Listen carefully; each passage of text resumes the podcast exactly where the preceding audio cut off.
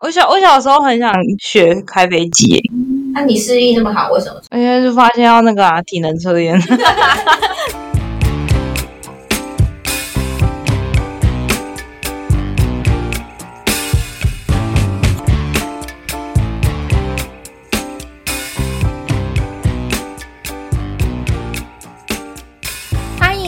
来，He 陪卡蹦脆，我是涵涵。我是雨宁，我是环环，承接上一集，我们这个这一集的主题是车子。那我们所运用来讲解车子这个意象的两部电影，分别是在车上，还有《南国再见南国》。那在这两部电影中呢，都有车子这个元元素。像在车上的话，是男主角。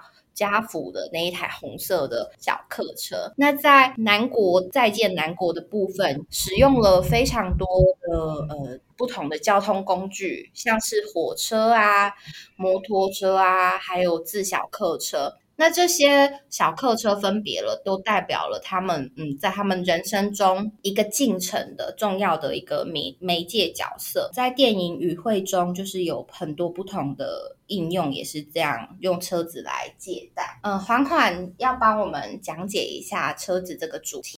这次车子的主题相较之前来说，我觉得就是反而比较是简单联想，像是在在车上跟南国再见南国。他们都是借由主角跟交通工具的关系来带出他们的人生旅途。那首先是在车上，优介啊，他的车子不仅是他的交通工具，更是他的精神支柱。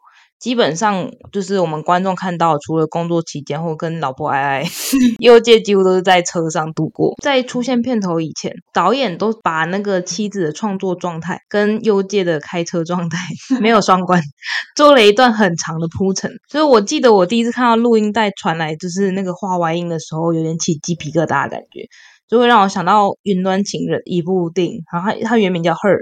然后它当中的沙曼山，它是一个 AI 人工智能的语音系统。然后就是它它的大大概剧情就是一个叫做西奥多男主角，他就是跟自己的初恋太太就是离婚之后，然后就和沙曼山智能的语音助理就是谈起一个跨物种的恋爱，这样。就是大大概的内容是这样，就是详细的可以自己去找这部片来看，就是还蛮好，还蛮有趣的。那我觉得就是就是他妻子录音带让我想到这部片，就是幽界跟对话声音内容虽然就是只停留在那种无情绪剧本的那个读本，但是他对妻子的感情就是跟西奥多一样，就是他其实是对这个声音的人，就是有一种想象，就是用自己建构的氛围在爱着这个人，就是不管这个人是不是人。那我刚才讲这个。他呢，他是有加引号的。他们这两个男人，他们在面对自己所谓理想的感情状态，其实就是把情感这件事情摆在一个不用处理的地方。像是我们可以看到后续剧情，就是优介他其实一直觉得自己很委屈，但是女儿的去世明明就是作为父亲他也很悲伤，但他的反应是妻子一蹶不振，他不知道怎么办。但还好后来妻子有透过一些性爱或是写剧本的方式让自己振作起来，就是他的反应是还好，还有振作起来。他不是想说哦，还我要，因为应该要去让妻子脱离这样的环境，然后或是妻子出轨，他的反应还是一样，就是先逃避再说，反正妻子有一天会自己振作起来。所以我在看完在车上的时候，就是没有什么感动情绪，就像我在第一集讲，就是我觉得有点超凡，他一定是 双鱼男，又开始情绪好。其实我们在录这一集的时候，我们其实有聊星座，然后我们觉得家福一定是双鱼男，然后月亮摩羯，气死了。帮这个委屈宝宝从深渊中拉起来，就是美沙纪。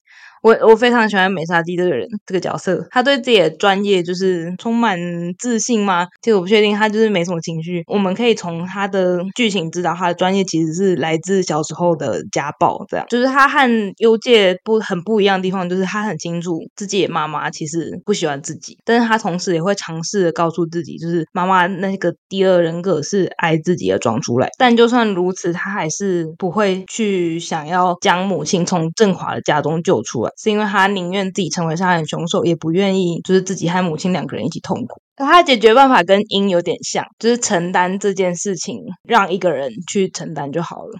他宁愿自己痛苦。对，在这件事情如果要结束两个人的痛苦，那宁愿自己一个人解决。嗯，但是，嗯，我觉得对照贾府跟英不一样的地方是，贾府没有意识到自己正在暴力对待自己的妻子，冷处理其实也就是这种暴力。美沙姬的妈妈知道自己正在做暴力的行为，所以她的那个人格是她装出来吗？还是其实是她的？嗯，因为我们也对无从得知，因为是美沙姬自己的说法。而且美沙姬是在认知到杀了妈妈，同时也是杀了自己最好的朋友。的这个认知底下做出这个选择是不要把妈妈 救出来，就是不不管那个人格是不是装出来的，那但那至少是一个会对他好的人，把这两种可能同时一起就是葬送。我觉得其实这样讲起来，美沙纪是一个，他其实是这一个这个故事里面很勇敢的一个角色。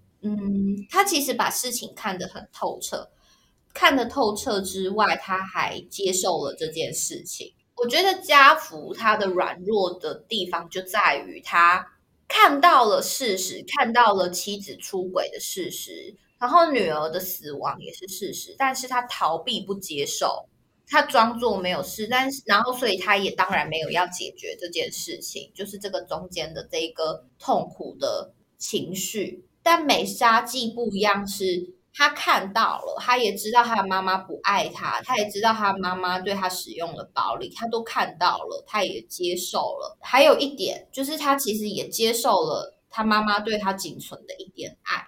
这件事情其实是以家暴的人、被家暴的受害者来讲是更难接受这件事情。但我觉得美莎自己很勇敢，是他把这些不论是妈妈好和坏的，他都接受了，然后最后他还做出了一个。很艰难的决定，他要结束这一切，所以他最后其实，在他的家倒塌的地方，最后跟家福说一句：“说你不能就接受他，就是你的妻子就是这样的人嘛。”的那一句，其实我觉得他某某个方面来讲，他是在提醒家福：你要勇敢，你要勇敢面对这一切，你要勇敢接受这些，你不要再软弱了。我觉得。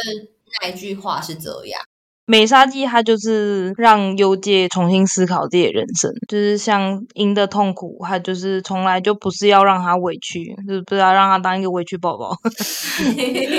宝宝委屈，但宝宝不说。对，而是因为英之很爱他，就是不愿意让他一起承受优介要自己想办法去克服的事情。觉得他的片名其实也蛮有意思的，就是他的中文片名就是虽然有意境，就是叫在车上的，但是日文跟英文它的写法其实都是。是在写驾驶我的车这样，Drive my car，就是顾名对，顾名思义就是美沙纪如何救赎幽界的人生，就是他让美沙纪来掌控这个方向盘，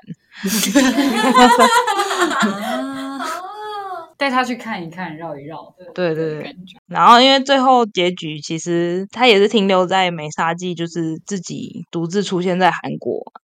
那我觉得这一点其实就还也蛮有意思的，可以大家一起来讨论一下。对啊，其实我看不懂他最后在韩国是什么意思。哎，他开的车是，而且他开的车是那个谁啊？优界的车是怎么去的？一路开到韩国，可能一路开到韩国。我记得他们没有连在坐船吗？好像是哎。而且他车上有一只狗狗，那只狗狗是。那个对对对对，那 那对夫妻的狗狗吧，那个狗。那那一对夫妻的狗狗，它是不是跟着那一对韩国夫妻一起回韩国？你就找到新的家人。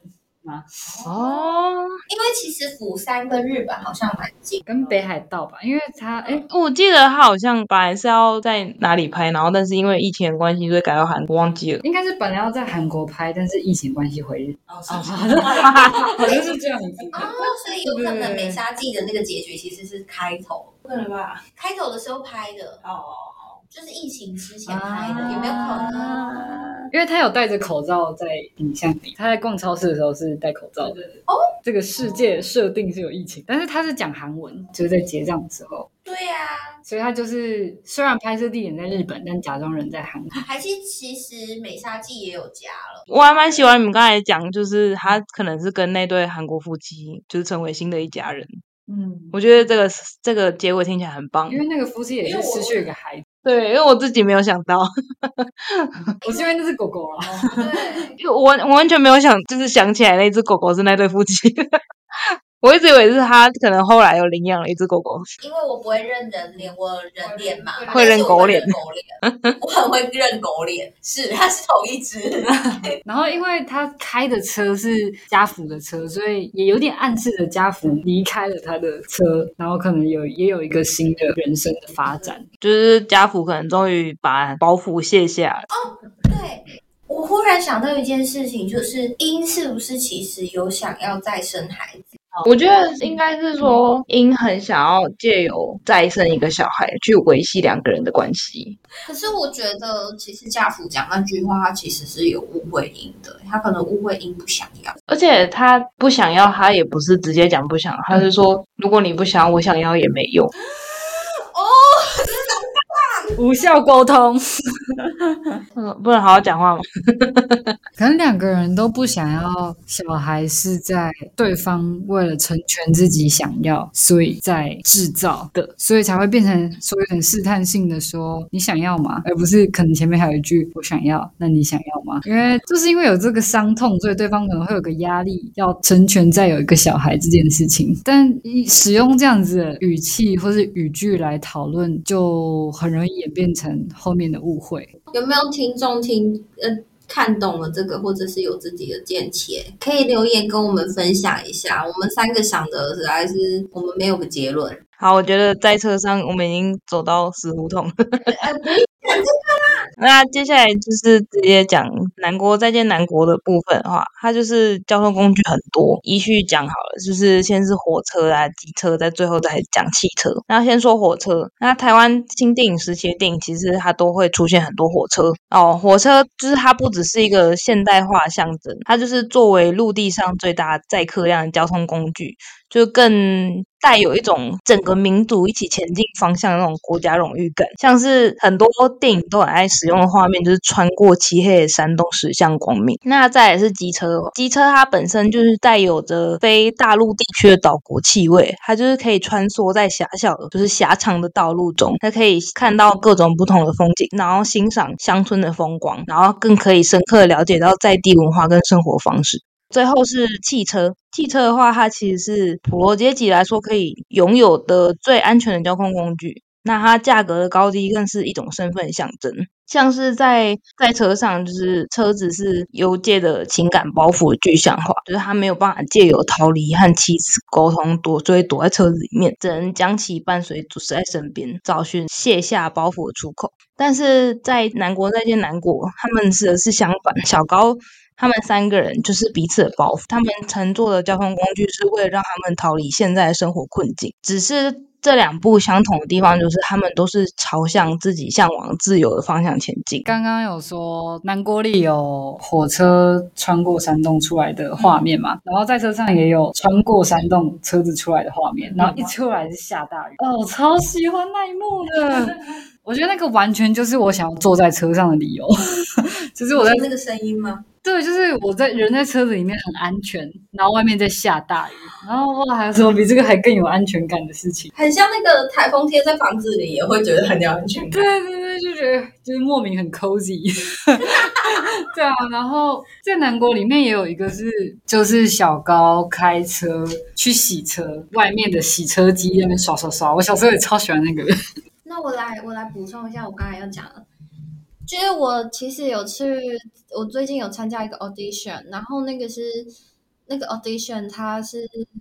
有先跟我们讲说，就是那个流程是，呃，我们要先自我介绍，然后接下来可以准备三到五分钟的呈现，然后让导演可以更认识我自己这样。然后他说可以，呃，是一段歌唱或者是一个独白片段。然后呢，我就两个都准备了，我就准备了一首歌，然后跟一个独白这样。然后那个独白我就是选了在车上，哎，美沙季的独白，然后就是他在那个。雪雪地看他倒塌的房子那一段，这样，那我觉得蛮有趣的是，就是因为我这一次 audition 的那个表演那个那个项目，它是一个台语的歌舞剧，然后它是一个歌舞剧，然后就是他在讲述的是一个思念的一个故事，然后我就我那时候就导演就跟我说，哎，那你要表你要呈现什么？我就说，那我要呈现，嗯，我两个都有准备，我准备了一首台语歌，然后又准备一段白。